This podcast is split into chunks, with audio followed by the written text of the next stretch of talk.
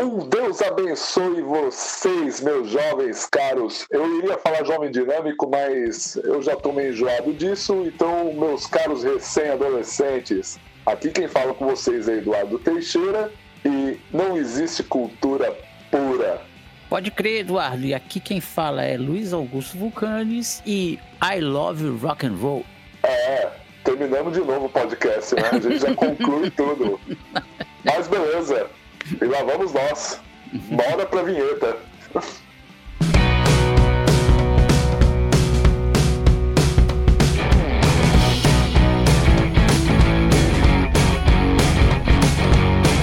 Luiz, você sabe que eu acho muito interessante que hoje, num tempo da, dessa juventude recém-adolescente, né? É, como que eu posso dizer? Antigamente eu ia chamar de jovem dinâmico, mas vai, deixa pra lá. Eu estou me apropriando de um termo cultural. Olha só, hein? e eu falar recém-adolescente também já estou me apropriando de, uh, culturalmente de uma música do Raimundos. E os, os fãs do Raimundos que descubram onde está essa frase recém-adolescente. É, mas vira e mexe, ô Luiz, a gente tem visto uhum. na sociedade de hoje o pessoal falar que o cristianismo faz apropriação cultural. Isso se dá no que? No punk rock cristão, ou no JCAC, né? Jesus Christ Hardcore, que é uma coisa mais assim do, da nossa área, o white uhum. metal, é, a galera lá do heavy metal que toca a música do Senhor, o heavy metal do Senhor, tem até uma música, né? É, o heavy metal do Senhor. E a gente vê é, muita influência da fé cristã dentro da arte. Mas quando eu falei que não tinha cultura pura, é, toda cultura ela tem uma origem. E para uma cultura deixar de ser pura, basta eu ter contato com outra cultura aí essa cultura já deixou de ser pura. Sim. Isso eu falo de uma maneira super, assim, resumida. Por quê? Existe uma série muito boa no Bibotalk, que é um podcast que eu indico aqui, que se chama Os Outros. É a influência de outros povos dentro da cultura judaica, dentro da cultura de Israel. Tanto que eu tô pegando um pouco do que eu tô falando aqui com o podcast, galera. É um, é um papo de dois amigos aqui que sentam numa mesa de bar ou numa praça ou em qualquer canto aí e bate um papo, conversa. Então, basicamente, eu só enumero as pautas, enumero alguma coisa aqui e a gente fala daquilo que a gente tem um certo conhecimento. A ideia nunca é esgotar tudo, mas a gente abrir espaços para comentários, espaços para alguém aqui no comentário, seja de rede social, seja pelo YouTube, seja o que for, poder agregar algo para a gente poder também sempre ter uma discussão sadia. Mas aonde eu tô pegando, aonde eu tô pegando essa ideia é o que? Se a gente for analisar, vai, a gente pega lá o, a lei de Moisés. É, a gente pega a gente pega ali o Gênesis, a gente pega toda aquela região, é, a gente vê as ordenanças do Senhor, mas é impossível dizer de que Moisés, quando ele fez, a, ele escreveu o Pentateuco, ele não teve uma influência egípcia na vida dele, uma influência da criação dele no Egito. Como também se a gente for pegar também o exílio do povo de Israel da Babilônia, a ideia de céu e inferno foi uma influência da Babilônia, do zoroastrismo, né? uma influência que entrou nisso. Eu não vou dizer que a nossa fé é corrompida, não, porque a gente pode enxergar a graça de Deus se manifestando em outros povos. A graça comum de Deus se manifestando em povos que nunca sequer ouviram falar do nosso Criador. Até mesmo Romanos capítulo 1 fala da revelação natural de Deus, Sim. que a pessoa pode chegar à conclusão, isso aqui é tudo teologia, gente, só que é o que é aquilo. Aqui é meio que um papo de boteco, não está aprofundado, mas a pessoa pode chegar ao conhecimento de Deus, principalmente nos locais em que ela nunca ouviu falar de Jesus. Como é o caso aí de muitos caras, muitos ramadãs aí da vida, a gente se ter relato de muçulmano sonha com Jesus e se converte, e ouvir esses testemunhos. Cara que pegou a Bíblia para estudar, para tentar refutar ela, acabou se convertendo porque encontrou a palavra da verdade lá, ou melhor, eu partilho daquela ideia que Deus vai ao encontro do homem e a pessoa tem aquela revelação de Deus que é dada. Então, Romanos fala muito dessa revelação natural que a gente pode encontrar em outros povos. Então, quando a gente faz o a gente tem uma cultura já pré-estabelecida, ela não significa que a nossa cultura é 100% pura. A gente sempre é influenciado por outra cultura e a gente acaba pegando aspectos desta cultura. O que, que você pode agregar a esse, a esse bate-papo aqui nosso, com o nosso ouvinte, ô Luiz? aproveitando esse gancho aí que você está fazendo, é essa questão de, das influências, né? Por exemplo, você tem no, aqui na nossa região amazônica, aqui no Brasil, você tem tribos que os caras sim. encontraram que são monoteístas. Sim, sim, sim. Né? Há, há uma série de suposições do porquê essas tribos são monoteístas tal, mas isso não vem ao caso. O, o, o fato é que tribos que não tinham contato, que foram mais recentemente descobertas, são monoteístas. E você tem nos Estados Unidos tribos indígenas povos indígenas, né, por assim dizer, é monoteístas. Inclusive, se não me engano, aí teria que pesquisar, não pesquisei para isso, é o Cherokees. Eles, além de serem monoteístas, tem um fogo lá que eles têm uma chama lá num lugar que está aceso há 4 mil anos que eles têm um cuidado para manter ele aceso, e isso remete certo. ao povo de Israel que tinha que manter lá o, a chama sempre acesa no tabernáculo de Deus. Interessante, né? E... Tribos que praticam, por exemplo, a circuncisão. É, então você vê que isso está espalhado, e o que, que é isso? na minha opinião, isso é a graça de Deus. Agora eu vou dizer, não, essas tribos não podem ser monoteístas, porque o monoteísmo é uma coisa exclusiva do povo de Israel. Não dá. É, né? é exclusivo do judaísmo, do é. cristianismo e do islamismo, né? Uhum. Só, que, só que é interessante, se a gente também pegar a, a Etiópia por si só, a gente percebe a influência judaica na Etiópia. Primeiro porque é, a palavra de Deus ela diz que Moisés ele se relacionou com uma etíope. Só que Exatamente.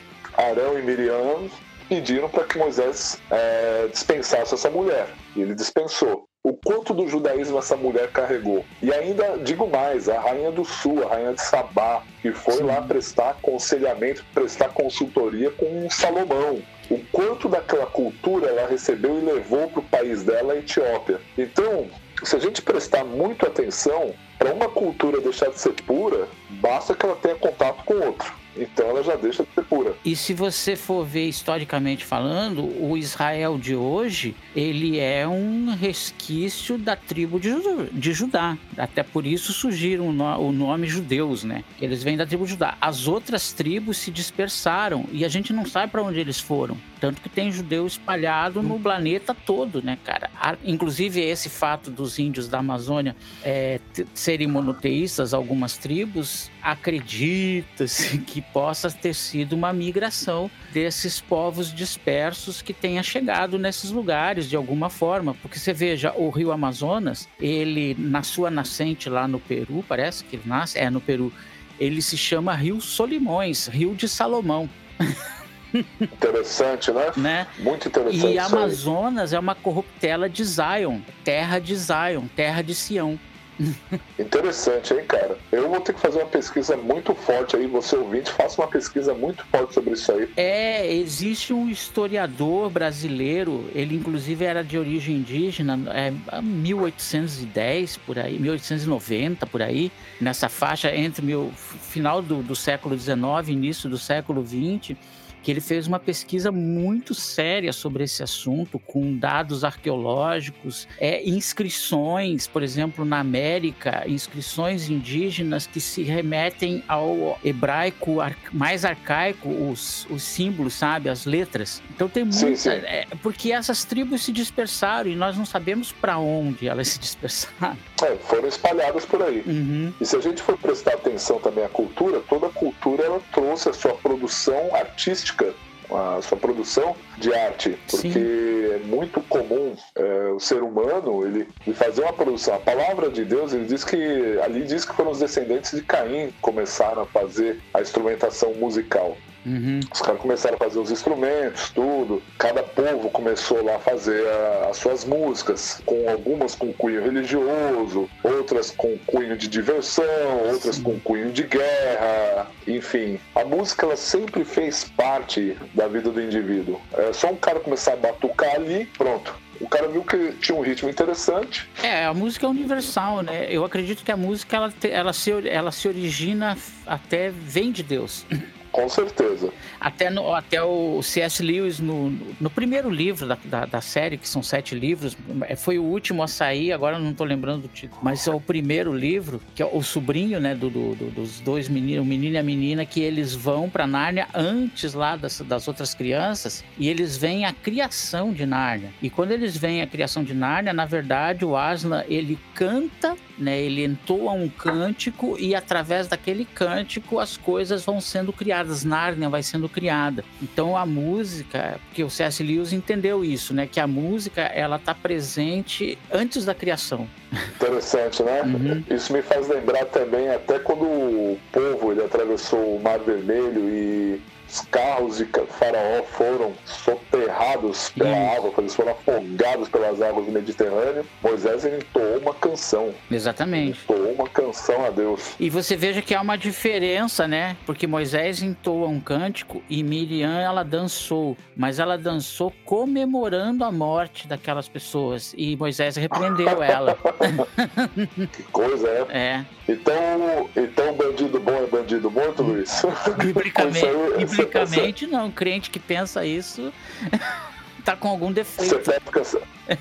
É, vamos, vamos abrir. Eu, já, eu, eu tô, tô, meio aqui pra treta um pouco. Tô meio pra podcast de treta. Tô meio pra treta. Eu vou abrir um parênteses nisso aqui tudo. Bandido bom é bandido que se converte e deixa de, se, de ser bandido. É redimido, Quando um cara, né? Exatamente. Quando um cara ele é alvejado por um sniper, que seja, ali ocorreu o quê? A justiça de Deus, o evangelho de Deus. Sim. Ocorreu porque a última oportunidade do cara estava até ali naquele momento. Uma hora Deus tem que fazer justiça por causa daquela vida errada do cara. Deus se alegra com isso? Não, não se alegra porque a palavra de Deus diz que é, quando o malfeitor ele morre, não me lembro da passagem agora, mas quando o malfeitor ele morre, Deus ele não tem prazer na morte do ímpio. Exatamente. Não tem prazer na morte do ímpio, mas ele precisa aplicar a justiça dele. Qual que é a função da gente crente quando a gente vê a justiça de Deus sendo aplicada num caso como esse? É chorar com os que choram, porque com certeza aquele aquele malfeitor ele tem uma mãe. Exatamente. Tem, e que tá chorando. Tem uma mãe que vai chorar por ele.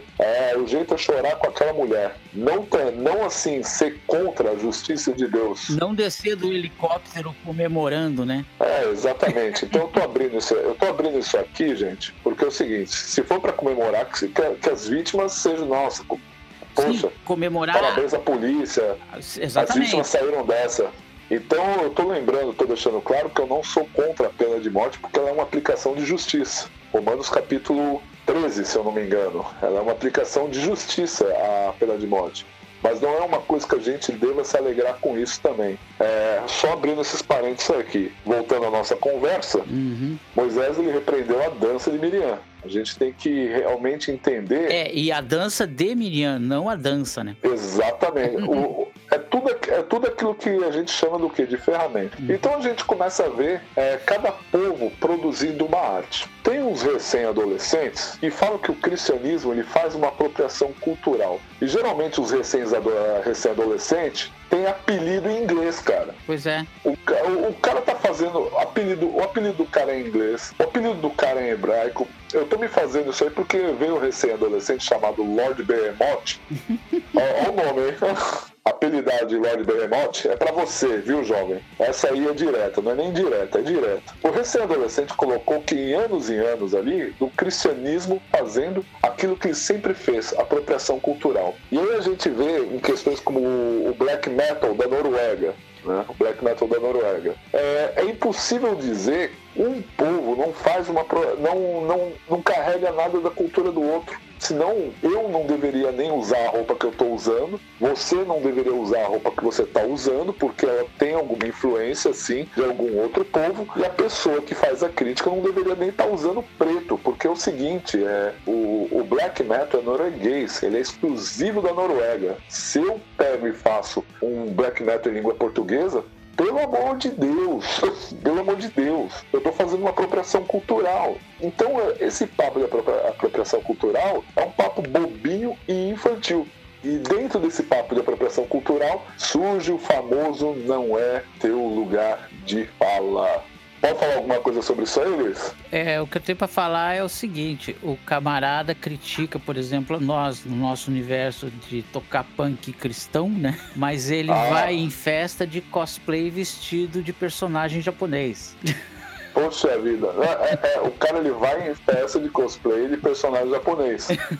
É... Quer dizer, é uma é hipocrisia, na verdade, né? Agora dando uma opinião sincera. O, o que acontece é que a humanidade ela tem uma necessidade tremenda de estar sempre certa, né? Sempre do de eu estar certo e você está errado. E com isso você cria uma narrativa, né? Que é uma palavra que está em moda agora, né? É essa questão da narrativa de que o outro lado está errado porque ele fez isso, isso e aquilo. Daí, mas quando você aponta o que ele faz, ele não se considera errado, que ele não está fazendo, ele não tá fazendo o que você faz. Ele é do bem, ele faz aquilo por uma causa justa, ele faz para defender as minorias. Você faz para se apropriar do que a minoria produziu e constrangê-la e oprimi-la. Você sempre vai ser o opressor e ele é o coitadinho do oprimido. Por quê? Porque é uma geração que não tem capacidade de defender uma ideia sem denegrir a imagem do que defende uma ideia diferente. É uma geração acéfala, que, né, que só tem 17 neurônios e alguns só tem 13 neurônios, né, para bom entendedor. 13 neurônios é, basta. né? Para bom entendedor, 13 neurônios basta. então, Quer dizer, é uma geração medíocre, sabe? Que o, o, mundo só é mundo porque ele faz essas conexões culturais que faz com que ele adquira mais conhecimento e ele vá progredindo. Se a gente não tivesse essa, essa conectividade, essa troca de informações, nós não teríamos ciência que eles tanto defendem, nós não teríamos a cultura que eles tanto defendem, nós não teríamos uma série de coisas que só foram possíveis por causa dessa troca de informações entre culturas diferentes. Sim, com certeza. E eu digo mais ainda, cara. Se eu me manifesto como defensor das minorias, então eu também tenho que ser um defensor dos ricos. Sim. Porque o rico comparado ao povo, é uma minoria, é a minoria, a minoria das minorias, né? A minoria das minorias, coitado dos ricos. Pô. Então, quando o pessoal começa a criar essas narrativas, ah, não é o teu lugar de fala, então eu vou abrir outra, outro parênteses aqui. Quando alguém vem querer me dizer que não é o meu lugar de fala, o fulano, é o seguinte, talvez não seja um lugar de conhecimento total, mas a partir do momento que eu e você somos seres humanos e habitamos o mesmo planeta chamado Terra, então é o meu lugar de fala também. Então fica quietinho, zipa tua boca aí, porque se eu tiver que falar, é, por exemplo, vai, o cara tá batendo numa mulher ali, ah, mas eu não vou fazer nada porque não é meu lugar de fala, né? É uma violência contra a mulher, né? Sim. Eu não vou poder fazer nada. É, eu nasci de uma mulher, então aborto aborto é lugar de fala para mim também. Exatamente. Eu, eu ia tocar nesse ponto. Você, por exemplo, se você falar eu sou contra o aborto, você não tem propriedade para falar porque você não é mulher. Tá, mas vocês não lutam por igualdade? Então você admite que você é diferente. Sim, então. Se eu não posso falar de uma questão feminina porque eu não faço, não pertenço a esse universo, então existe diferença sim entre o universo feminino e entre o universo masculino. Então como que eu posso buscar igualdade se você não admite essa igualdade? E, e o fato é isso, cara. O fato é que se a gente prestar atenção em tudo, todos nós somos seres humanos. É, seja pessoa, seja branca, seja pessoa, seja de pele preta, seja pessoa asiática, seja pessoa mestiça, todos nós somos seres humanos, porque todos nós somos dotados de comunicação. No mínimo, a gente é dotado de comunicação. A gente consegue, de uma forma ou de outra, se comunicar com outro povo. Até mesmo a arte. É, no que diz respeito a gênero, nós somos humanos, né? Exatamente, cara. Então a arte, ela é uma prova de comunicação. Então é muito comum a gente absorver algo de uma outra arte. Então, como a nossa área é o rock and roll, é, muitos falam aí que o rock and roll surgiu na igreja. Confere aí, Arnaldo. Olha, eu tenho fortes evidências disso, né? De que ele não o rock and roll como ele é hoje, obviamente, porque a música ela evolui como qualquer arte, como qualquer ciência, né? Mas a base, a base do rock and roll, ela vem das igrejas evangélicas americanas, né? E ainda dos negros. Aquela a, a Sister Rosetta Tarp, que era a irmã Rosetta, né? Sister Rosetta, é, ah, com certeza. Você vê, ela influenciou diretamente o próprio Elvis e o Chuck Berry, né? Eles iam nos cultos, ela era da igreja batista, eles iam nos cultos para ver ela tocar, tocar a guitarra muito bem, por sinal. Toca muito a mulher. Né? Procura aí no YouTube Sister Rosetta que você vai ver. E, e, toda essa galera nasceu na igreja, né? E depois, lógico, a indústria, porque a indústria quer ganhar dinheiro. A indústria viu que aquele ritmo era bom, que as pessoas Sim, se, se, animavam com aquilo. Opa, vamos gravar esse negócio. Tanto que, se você pegar a cultura americana, é, os músicos das igrejas, até os anos 80, depois começou a haver uma segregação maior, mas até os anos 80, por ali, era normal esse pessoal gravar música a chamada música secular e o pessoal da, da música secular gravar junto com o pessoal das igrejas, porque não havia tanta essa diferenciação. Música é música. Exatamente. E o rock, como, como, como você disse, como qualquer ciência ou como qualquer forma de arte, ela dá uma evoluída. E aí a gente começa a ver o surgimento do movimento hip. O rock ele vai lá, ele já começa a fazer aqueles lances meio progressivão, começa a ser aquele negócio que os caras começam a fazer um som mais trampado, aí começa a ter aquele movimento paz e amor, e aí os jovens começam a ter aquele, aquele momento que eles começam a se perder em drogas, ácido lisérgico, enfim. Sim. E alguns desses jovens se convertem eles se convertem, eles vêm do movimento hippie, eles aceitam o Cristo na vida deles, Jesus vai lá e transforma a vida deles e surge o Jesus Movement. Os caras fizeram uma apropriação cultural disso? Não, não fizeram. Eles sempre foram aquilo. Exatamente. Só que eles redimiram aquela área da vida deles. Eles redimiram. Eu até abro outro parênteses aqui. Tudo na vida da gente, a partir do momento que a gente tem, a gente aceita o senhorio de Jesus Cristo nas nossas vidas, todas as áreas da nossa vida devem ser redimidas. Tudo aquilo que a gente faz é para que seja manifestada a glória de Deus, inclusive as finanças. Não é só aquela questão, ah, papo de teologia da prosperidade. A gente tem que também revolucionar a área da finança da vida da gente, para que Deus também trabalhe. A gente seja pessoa, a gente seja pessoas abençoadas financeiramente. É, Deus ele quer redimir casamentos. É, ele quer que o nosso casamento seja redimido. Deus quer redimir a relação de pais com filhos e de filhos com pais. Você pode ver que a Bíblia é tudo completo. Inclusive, a gente acaba redimindo a arte. Então, muitos daqueles jovens hips que tiveram encontro com Jesus, eles acabaram adotando lá o Jesus Movement e eles trouxeram aquilo para dentro das comunidades cristãs. E eles com essa influência, acabaram influenciando também aqueles que nasceram dentro da igreja por um, por um motivo ou por outro, perderam contato com isso aí. Eu achei muito interessante, Luiz, que quando eu fiz uma entrevista com o pastor Batista, do Antidemon lá no canal do Cristo Suburbano, eu fiz uma live que ficou muito boa aquela live. Uhum. Ele não tinha ele não tinha nada a ver com o death metal, grindcore, essas coisas, ele não tinha nada a ver. Foi uma coisa de Deus mostrar para ele ele, sonha, ele, ele sonhava, não... né? Exatamente. Você assistiu? Chegou a assistir, né? Eu, eu não, ver, eu, né? eu, não ouvi ainda, não tive, é, eu não tive tempo de ouvir essa, mas eu tinha visto um outro um testemunho anterior dele que ele conta essa parte que ele, ele começou a sonhar com aqueles ritmos, com, aquela, com aquele som, e ele não sabia o que, que era. E, e um dia parece que ele estava passando na frente das galerias ali, e daí ele é... Viu tocar aquilo ali, ué, o que, que é isso? Exatamente. O Pastor Batista é aquele famoso caso à parte de que Deus chama alguém para um chamado específico, da mesma maneira como Jesus ele aparece para muçulmanos Sim. e para outros casos. Ele é um caso à parte. Mas daí aquele cara do Jesus Movement, ele, aquele cara que era do movimento hippie, ele se converte, ele traz para a igreja o Jesus Movement ele não fez nenhuma apropriação cultural daquilo, muito pelo contrário, ele já era aquilo. Aquela área dele foi redimida. E aí ele começou a fazer uma música que louvasse ao Senhor, que tirasse jovens das drogas, tirasse jovens do sexo desenfreado. Deus redimia a sexualidade daqueles jovens, é, se tornando homens e mulheres santos para casarem, para ter a sua relação sexual após o casamento. Deus redimia as diversas áreas por causa do quê?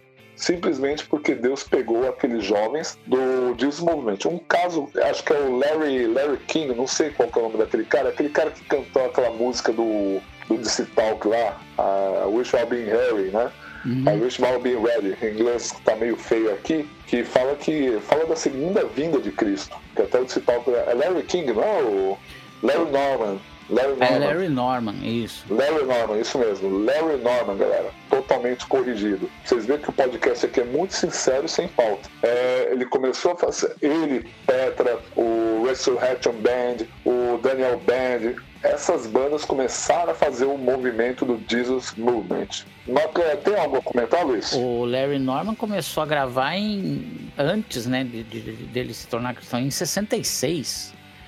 O troço, é, antigo, o troço, o troço é antigo, né? É, o que eu penso é o seguinte: em parte, eu acho que em parte a culpa é um pouco da, de nós como igreja, porque por hum. muito tempo a igreja porque a igreja, até um. Se você voltar na máquina do tempo, você vai perceber que a igreja sempre teve à frente da arte né? Tanto, tanto, da arte plástica como da música, principalmente, e, e, da literatura. Grandes livros, grandes obras, grandes músicas, grandes peças, grandes quadros, né? Grandes esculturas foram produzidas por cristãos, né? Por escolas cristãs, o, escolas de arte, uma série Abraham de... Kuyper. Exatamente. O Abraham, Abraham Kuyper, ele escreve sobre isso no livro dele, Calvinismo. Exatamente. A, a, a igreja, ela sempre deteve isso, até mesmo, podemos até dizer, um quase um monopólio da cultura, da arte da ciência. Sim. Né? Mas depois de uma determinada época, e eu vejo que, infelizmente, não é uma crítica, mas é uma crítica, com o surgimento dos movimentos pentecostais, a igreja passou a satanizar a, a arte, a cultura. Então ela, ela mesma entregou de bandeja para os nossos opositores a cultura, a produção cultural, a arte, porque até então tudo que você tinha de referência de boa música, boa arte, boas escolas, boas universidades, bons hospitais, bom tudo, vinha do cristianismo. Só para você ter uma ideia, Luiz, quem fazia muito essa separação de santo e profano era a Igreja Católica da Idade Média. Ela fazia uhum. muito a separação do santo e profano. E após a Reforma Protestante, Lutero, que era um cara muito ligado em música, Sim. ele pegava essas músicas de boteco e punha a letra. Ele punha a letra cristã. Eu acredito que essa forma do surgimento do movimento pentecostal, que aí vem lá atrás, vem até antes de William Seymour, veio lá com o movimento Holiness, né? o movimento da santidade, em que as, as pessoas queriam se separar de tudo do mundo. Sim. E é lógico, o, o movimento pentecostal ele surfou nessa onda. Começou, eu, eu acho interessante que nessas coisas começaram. Eu, eu, achei muito interessante. É, porque ele vem dos puritanos, né? O movimento pentecostal. Exatamente. Sim, sim. Um jovem ateu, ele tem um canal, é americano, cara. Ele tem um canal muito legal lá no. Ele, ele tem um canal, se chama Punk Rock NBA. Ah, eu conheço. Se você entende inglês, cara, se você entende inglês, assiste o canal desse cara. Ele, ele sempre colocou lá o que matou o, o hardcore melódico, o que matou não sei o que, né? E aí ele é Who Killed. Eu achei interessante que ele colocou Who Killed Christian Punk. O cara conta a história do punk rock cristão e ele traz aquela ideia de ser, parecer que o rock cristão, o punk cristão e o punk secular eram viviam universos paralelos. Ele, como ateu, ele começou a ouvir eh, esse o, o dito punk rock cristão e ele achou interessante porque o punk rock cristão ele trazia as mesmas ideias positivas que ele curtia, porque ele é do movimento Stray Edge. Ele falou assim, poxa, eu curto as ideias positivas. E o punk rock cristão também traz essas ideias positivas. Que ele, como ateu, criou um interesse de querer assistir é, reuniões religiosas. Uhum. Criou um interesse dele de querer. Olha a importância do evangelismo é, nisso aí tudo. Se o rapaz vai se converter ou não, eu não sei. Mas alguma semente foi lançada naquele coração. Sim. E aí, se a gente for pegar é, muito, de, muito desses movimentos, aí a gente pega lá o black metal surgimento do black metal. Teve, teve, o heavy metal lá com. É, o, né, nessa linha ainda desse rock surgiu lá o Black Sabbath, né? Nessa linha do rock antigo dos anos 70, tudo surgiu o Black Sabbath, com aquelas letras mais obscuras que, se hoje for pegar, é puro marketing. É puro marketing. Sim. O Black Sabbath fazendo todo esse tipo de letras obscuras. Até porque o, o Ozzy sempre teve um pé no catolicismo, né? É, ele sempre foi um bom católico, Ozzy. eu, acho, eu acho interessante interessante que até o canal Barbônico, o Barba, ele, ele faz lá sobre a religião dos roqueiros. Uhum. Ele trouxe ali a visão do Ozzy Osbourne por ser católico. Surfando aí nessa onda, uma galera que. Aí surgiu o Venom, com o disco Black Metal, fazendo aquele heavy metal com umas letras mais satanistas. E aí teve aquela galera da Noruega. Eu achei muito legal aquele filme, eu esqueci o nome, que conta a história do é, não sei se você lembra, conta a história do surgimento do Black Metal. É Light in the Darkness, né? Não, não, não. não. Esse é o documentário. Ah, é, esse é o documentário cristão. É, tá esse é o documentário. É um que conta a história da relação do Euronymous, que fundou lá o Black Metal lá na Noruega. É, o filme, é lógico, ele tem verdades e inverdades, o relacionamento dele com o Varg Vikernes. Provavelmente, quando se eu lembrar o nome do filme, eu vou colocar o link na descrição. Vou colocar o link nessa descrição. E ele quis levar o black metal para outro nível. Então você imagina, jovens que viviam na Noruega, onde não havia problema, a Noruega era super segura. Por não ter problema, eles começaram a criar problemas. Então eles começaram a levar a sério esse negócio do black metal. Então você vê pelo menos a questão do, do Euronymous, ele começa, ele, ele, ele abriu o selo ali tudo, galera, eu não sou do black metal, então eu tô falando daquilo que eu vejo. Ele montou ali o selo, é, o pessoal fazia a reunião do Inner Circle. Nessa época eu não era cristão e eu tinha muita amizade com os caras que curtiam black metal. E os caras, os meus amigos que curtiam black metal, gostavam de fazer umas invocações satânicas. Os caras gostavam mesmo. Sim, e você vê que isso é cultural, né, cara? Porque a própria Noruega, ela tem raízes no paganismo muito forte, né? Independente da música. Sim, os caras começaram a ver o cristianismo como um inimigo que chegou lá, derrubando os deuses deles. Enfim, é, a questão do Varg Vikernes é que ele era um cara assim que curtia já o paganismo. O Eurônimos era aquele cara lá que usava um pouco do marketing, tudo, mas o negócio dele era Satã. E os caras começaram a botar fogo em igreja. O negócio começou a ficar sério mesmo. Inclusive lá um dos bateristas lá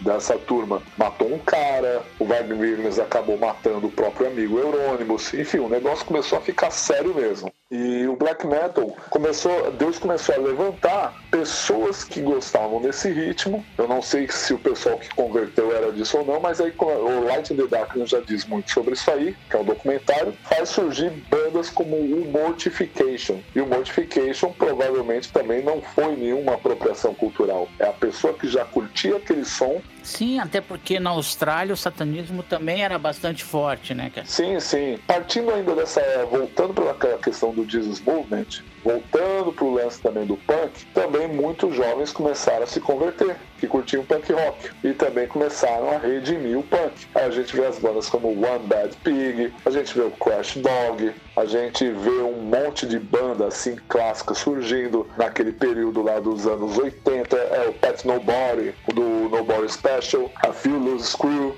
a gente começa a ver essas bandas surgindo, trazendo também a mensagem cristocêntrica e a mensagem é uma mensagem também contra as injustiças sociais que ocorriam também naquele tempo. E a gente vê também o surgimento do punk rock cristão, que foi fruto daquele Jesus Movement. Primeiro porque também não houve outra apropriação cultural, muito pelo contrário, a cultura do punk rock musical influenciou aqueles jovens a fazer aquele som. Aqueles, aquela galera fez um som redimido. E aí o setor da música foi atingindo os diversos setores. Aí teve o gótico, teve um monte de coisa, era tudo galera que já curtia. Eu até me lembrei agora do testemunho do Mike Moore. O Mike Moore é do Christafari. Ele passava o, passava o dia chapando de maconha ouvindo Bob Marley, até que um dia ele teve um encontro com o Senhor Jesus e quis fazer um som cristão de reggae. E aí parece que ele falou pro pastor dele lá, não, eu era do movimento Rastafari. Aí o pastor falou, agora você é Rastafari.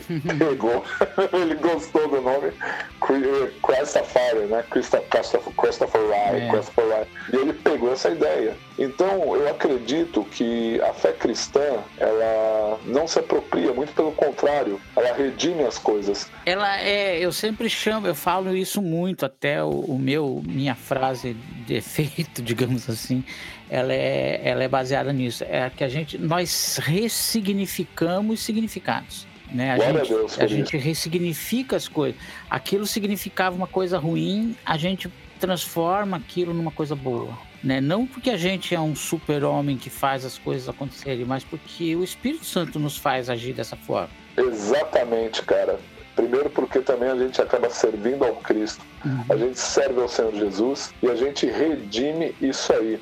Isso me fez lembrar que até na cultura, voltando para o lance cultural, não pense que a nossa fé cristã também não, não sofreu uma certa influência é, positiva do paganismo. Vamos pegar um exemplo? A guirlanda. A guirlanda, que significa eternidade, é muito utilizada no Natal e nas coroas de flores, nos velórios. Quando é utilizado, uma pessoa vai lá e dá uma coroa de flores é. para a pessoa, significa que aquilo é eternidade. Exatamente, é que nem o pessoal, esse pessoal que prega, ah, crente não pode ter árvore de Natal em casa porque a árvore de Natal era um símbolo do blá blá blá blá blá blá blá blá blá. Não, para nós ela não é símbolo do blá blá blá blá blá blá blá. Para nós ela é um símbolo do Natal, que é o nascimento de Cristo. Quer dizer, a gente, a, a gente ressignifica aquilo. As luzinhas que a gente coloca na árvore é para dizer que uma luz veio ao mundo. Exatamente, cara. E outra, eu achei muito interessante que no Natal é, eu usei muito. É que o Japão, o Japão não comemora o Natal, uhum. ele não celebra o Natal. E para o Japão, o Natal é Papai Noel e árvore de Natal. Eles não têm, eles, eles têm uma ideia vaga do que é o Natal. E eu pude usar o Natal como um instrumento evangelístico para as pessoas, para os japoneses, pelo menos, uhum. ter uma oportunidade de ouvir de Cristo. É um, é um povo difícil de conversão, porque é aquela velha história. Eu tenho tudo, por que, que eu preciso de Jesus? Exatamente. É aí que tá. Também é um dos países que mais tem é, suicídios. Por quê? Porque falta esse preenchimento que o Cristo traz ao coração da pessoa. É, então, isso aí é assunto para um outro podcast, cara, que essa questão da prosperidade, que ela é bíblica, sim, né? Sim, a, é gente, a gente vai encontrar, mas ela não pode se tornar um ícone na vida do cristão, né? Porque a própria Bíblia também diz para a gente escolher ou você serve a Deus ou serve a Mamon, né? Então você escolhe, escolhe aí o que, que você vai fazer, vai ganhar dinheiro ou vai ser um servo de Cristo, né? A mesma, a mesma coisa que eu falo para você, crente. Marielle não vive. Quem vive é Cristo. Exatamente. A mesma coisa que eu falo para você, crente. Ou você escolhe Jesus ou você escolhe Lula. Ou você escolhe Jesus ou você escolhe o mito. É. Não, tem, é, não tem meio termo, crente. Eu já vi crente colocar Marielle vive em hashtag. Você fala, poxa vida, é, querer ter Marielle, querer ter, Tchê, querer ter Lula, querer ter Ca, Ca, Castro, é uma prova de onde você quer passar a tua eternidade. É, quem mandou uma, matar é. Bolsonaro? Ah, pelo amor de Deus, cara. É, para com que... Essas pessoas, né? Você tocou na Marielle Marielle foi uma fatalidade? Sim, foi uma fatalidade. e nós temos que chorar junto com, com a família dela, como você estava comentando em off lá né, antes, né? A gente tem que chorar junto com a família dela, a gente tem que sentir essa morte. É que nem agora com essa pandemia aí, o pessoal tá falando: "Ah, mas morre mais gente de tal doença do que disso". Tá. E daí?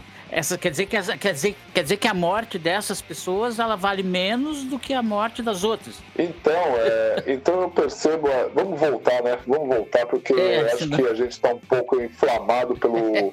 a gente está inflamado pelas questões do momento. Mas daí a gente fala do quê? Do rock cristão e de qualquer rock, heavy metal, punk rock, gótico. Tudo isso não é uma apropriação cultural. E quem fala geralmente de apropriação cultural é porque está procurando pelo em ovo. Sabe por que, que às vezes a pessoa ela fala muito de apropriação cultural? Porque faltou uma figura paterna e materna na vida dela. Exatamente. Simplesmente. E outra coisa, né, Eduardo? Como que você vai ter uma cultura pura no mundo globalizado. Não existe cultura pura no mundo globalizado, cara. É muito comum um povo, um povo manter as características da sua cultura, mas é impossível esse povo estar 100% em sua cultura, porque aqui mesmo eu vejo influências da cultura americana, tanto a ponto do japonês ele criar uma, um tipo de letra que vai de encontro para fazer a identificação com palavras que vieram de fora e foram japonesadas.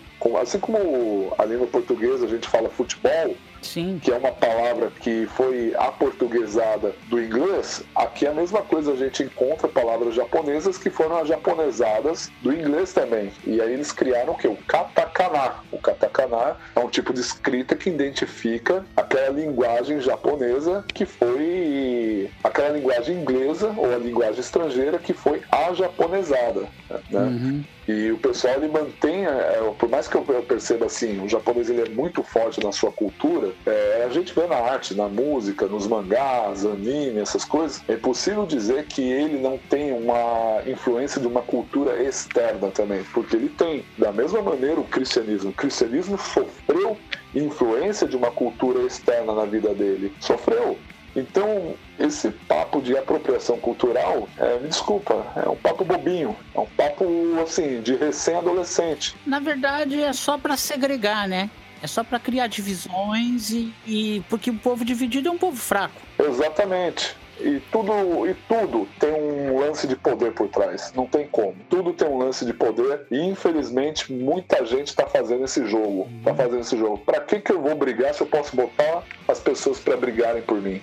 Pra quê? Ó, eu sempre dou o exemplo. Eu sou sulista, né? Eu sou paranaense. Sim. fala leite quente, né? Sim. Como pinhão, mas eu como tapioca também. É, você come tapioca, eu também gosto de uma tapioca. Pra falar a verdade, cara. É, cara. Nenhuma, fe, nenhuma, feijoada, nenhuma feijoada é melhor do que a do Brasil. Eu né? sinto falta de comer uma feijoada, viu? Tô... Então, aqui dentro do nosso país, aqui no Brasil, a gente tem diferenças culturais absurdas de uma região para outra, mas nós somos um povo só. Sim, existe uma brasilidade. Exatamente. Uh, inclusive, eu estava lendo até um livro, eu estou lendo um livro muito interessante, que é o Assombrações do Recife Velho, do Gilberto Freire. Hum. O cara me traz uma, o cara me traz uma ideia do que da sociologia do sobrenatural. O quanto o sobrenatural ele influenciou também na criação de um povo. É interessante, muito interessante esse livro aí. Legal, bota Fica aí um, a dica aí pra galera. Bota o link nos comentários, no, nos, na descrição. Ah, link no post. Exatamente. Então a gente começa. Link no post. E a gente gente começa a ver realmente a, a influência da cultura também dentro da música cristã. É lógico, tudo que acaba tocando acaba criando nicho. E tanto é influências boas como ruins, né? Porque a gente tem muito lixo musical dentro da música cristã hoje, né? Ah, sim, com certeza. tem bastante. Mas também tem muita coisa boa. Tem. Só que, só que uma, esse, esse mesmo povo que acusa os cristãos de apropriação cultural é o mesmo povo que acusa a gente de né, segregador. Acho que é isso mesmo. É, de segregador, de tipo de ser do nosso. É, só o nosso quadrado, só o nosso quadrado. Só que tem um porém. Eles também fazem as músicas dentro do quadrado deles. Sim. Pega uma galera que só curte horror punk. Qual que é a característica do show deles? Só bandas de horror punk. Pega uma galera aí que curte só hardcore, principalmente esses hardcore esquerdistas. A maioria só hardcore com temática de esquerda. É, pega alguns movimentos, é, alguns movimentos oi. É aquela visão nacionalista, tudo dentro, assim, só banda de careca que tá tocando ali. Então, querer acusar a gente de ser sectário, lembrei a palavra, sectário, a gente de ficar ali sectário, é, é uma besteira, meu irmão. É uma besteira porque é muito comum o Eduardo Teixeira, tem uma banda de punk cristão, sabe que o Luiz Vulcanos tem uma banda de punk cristão, pô, vamos fazer um, som, um som nós, nós dois juntos? Não, e vamos fazer, normal. É, é sempre comum você atrair um público que gosta do seu estilo de música, virar um nicho. Então não existe sectarismo também nisso. Até porque não dá certo dividir um show com a Cassiane, né? Não, aí não dá. os, eu já tive... Os é, públicos são diferentes, tive... cara. Eu já, tive, eu já tive o desprazer, isso eu já comentei em vídeo, sobre o seu público. É, eu, eu, toquei com radioativos, mó hardcore skatista, tudo, junto com uma banda de samba, cara. Os caras olhando pra tua cara, tudo assustado. é, isso aí também não, isso aí não dá, cara. Isso é porque são nichos diferentes, né? São gostos diferentes. É como você levar, sei lá, é, ó, sem menosprezar ninguém. Você pega uma pessoa de uma comunidade que o cara tá acostumado a ouvir funk, aquela coisa toda, e leva ele, por exemplo, numa, numa ópera. O cara vai achar aquilo um saco. A mesma coisa, você pega um cara de ambiente de ópera e bota no funk é, e o cara vai falar, meu Deus, o que, que eu tô fazendo? é, não precisa nem muito. Pega a gente do rock, põe a gente num funk, que não vai fazer uhum. também muito. Então, assim, até culturalmente, o estilo musical tem um estilo de se vestir. Funkeiro se veste tudo igual. Sim. Rapper se veste tudo igual. O cara do punk hardcore se veste tudo igual. O cara do metal se veste tudo igual. É muito comum isso aí. Isso é uma apropriação cultural? Se eu fosse falar que é apropriação cultural, eu falo, cara, ninguém mais veste essas roupas que vocês estão pegando de gente lá de fora. Vocês estão se apropriando culturalmente nisso aí. Então eu torno a dizer, mais uma vez, o papo do, da apropriação cultural é bobinho e de recém-adolescente. Uma conversa aí do recém-adolescente que quer atenção. Mas eu digo algo real para vocês, jovens. Talvez todo ser humano ele tenha o desejo de querer fazer parte de um algo maior. Todo ser humano quer fazer parte de uma turma. Se há uma turma que eu, que eu possa indicar para vocês, é vocês fazerem parte da família de Deus. Porque fazer parte da família de Deus é isso. Família você pode ter o que for. Você pode ter briga, pode ter o que for, mas tá todo mundo ali se abraçando e procurando fazer um pelo outro. Existem comunidades ruins, como em todo meio existe é inevitável. Mas também existe muita gente séria de Deus que pode trazer essa paternidade espiritual, essa paternidade de Deus para a vida de vocês. Porque geralmente muitas dessas, muitas dessas pessoas que querem entrar nessa tensão de papo de apropriação cultural, de papo de é, sectarismo, de papo, a gente falou diversos papos aqui, de lugar de fala, é porque está faltando a presença de uma paternidade na vida dela e a paternidade melhor que não falha Deus através do seu filho Jesus Cristo. Eu não posso deixar, Luiz, realmente, como todo podcast, como toda produção cultural cristã, não deixar de falar qual é a razão da nossa fé, com todo amor e tremor, com toda, com toda humildade, confiança, compaixão, flexibilidade, cooperação, paciência, amor, gentileza e respeito, de que realmente a pessoa ela precisa se entregar a Jesus Cristo. Aqui é um podcast cristão, Luiz. A gente sabe disso, todo mundo sabe disso, mas eu não posso deixar de dizer, de apontar para a pessoa quem é o autor e consumador da fé. Porque é, esse, é, é, assim que a gente redime as áreas da nossa vida. A gente apresenta Jesus Cristo para as pessoas. Você tem algo a falar, Luiz? Tenho. É, eu penso assim, sabe, Eduardo? Essa questão, tudo começa com o pecado. Tá? Tudo, tudo, começa com o pecado, porque você veja, nós fomos criados para andarmos nus. Então, quando você está nu, você não se apropria de nada. Você tá nu. Forte, Né? Você não vai usar a roupa do A, do B, do C, você não vai pintar o teu cabelo de branco, de amarelo, de vermelho, você não vai fazer o corte. Essa arrepiou, hein, irmão? Cabelo do céu, hein? Essa veio do céu, até arrepiou. É, o cabelo X, o cabelo Y, porque todos estão nus, todos vão ser iguais. A partir do momento que o homem pecou, e ele passou a ter que se cobrir por causa do seu pecado, a coisa toda começou a deteriorar, né? Então um começou a querer ter a roupa melhor que o outro, o outro acho, começou, aí um grupo criou um turbante diferente, o outro foi lá e copiou e assim, então tudo é fruto do pecado. Esse, esse eu não consigo achar a palavra agora, essa, esse desajuste que existe na, na mecânica da vida humana, ela começa lá no pecado. Né? A partir do momento que o homem ele deixou de obedecer a Deus, deixou de crer em Deus e passou a crer nos seus mitos, nas suas,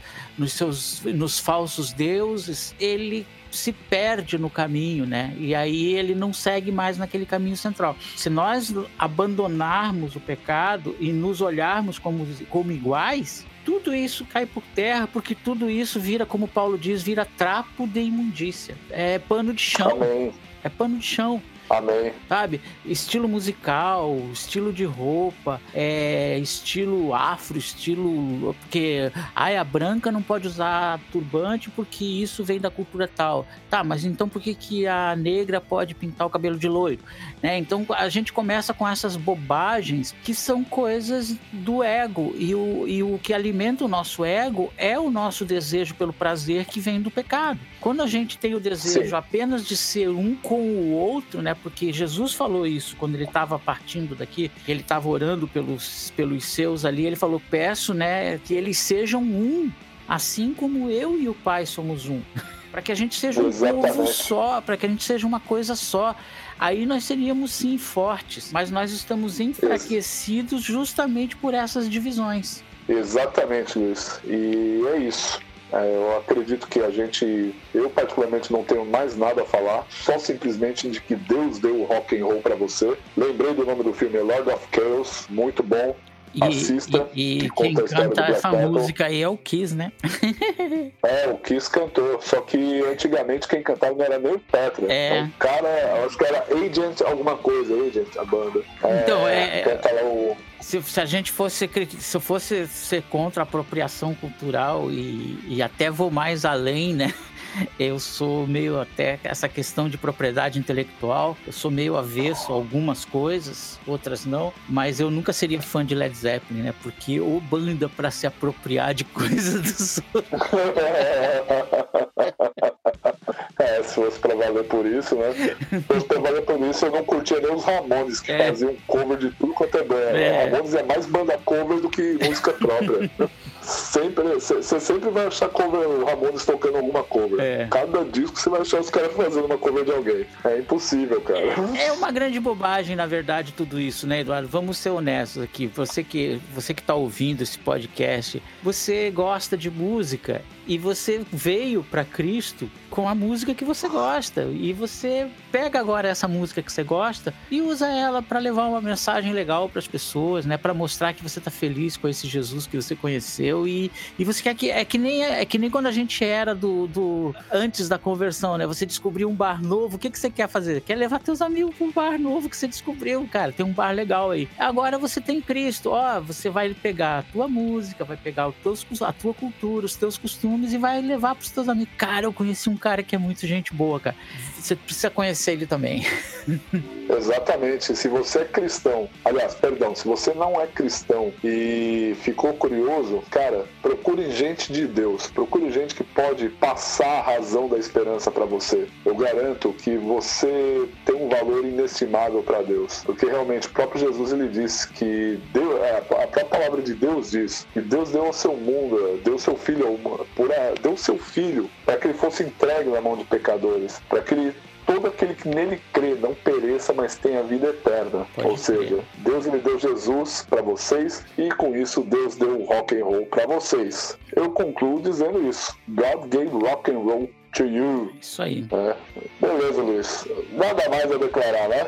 Nada mais a declarar, só procurem a gente aí nas redes sociais, nos nossos canais, aquela velha história de sempre, né? Os nossos Exatamente. selos, o Cristo Suburbano tá cheio de lançamento aí, o Esconderijo Underground está com lançamento, inclusive o Jota e o Forasteiros lançou um EP agora recentemente. Pessoal lá do Nordeste, você vê sendo lançado por um selo aqui do sul do Brasil, né? É isso aí que a, a, a, a Jota e os Forasteiros, bem rock and roll, hein? A vibe é, ou ficou um troço meio psicodélico, ficou muito bom, cara. Eu gostei demais do som do. Jota e os Forasteiros. JR é uma figura, né? Hum. Abração, JR. Se você tá ouvindo a gente, um abraço pra você, hein, JR. Então, beleza, Luiz. Eu vou ser sincero, eu sempre fiz a despedida, sempre a bênção sacerdotal, né? Faz aí a bênção apostólica aí para nós. Então, que a graça de nosso Senhor e Salvador Jesus Cristo, o amor do Pai e a comunhão com o Espírito Santo esteja com todos. E todos dizem amém. Amém. É isso aí, galera. Deus abençoe cada um de vocês e até o próximo Celocast. Pode crer.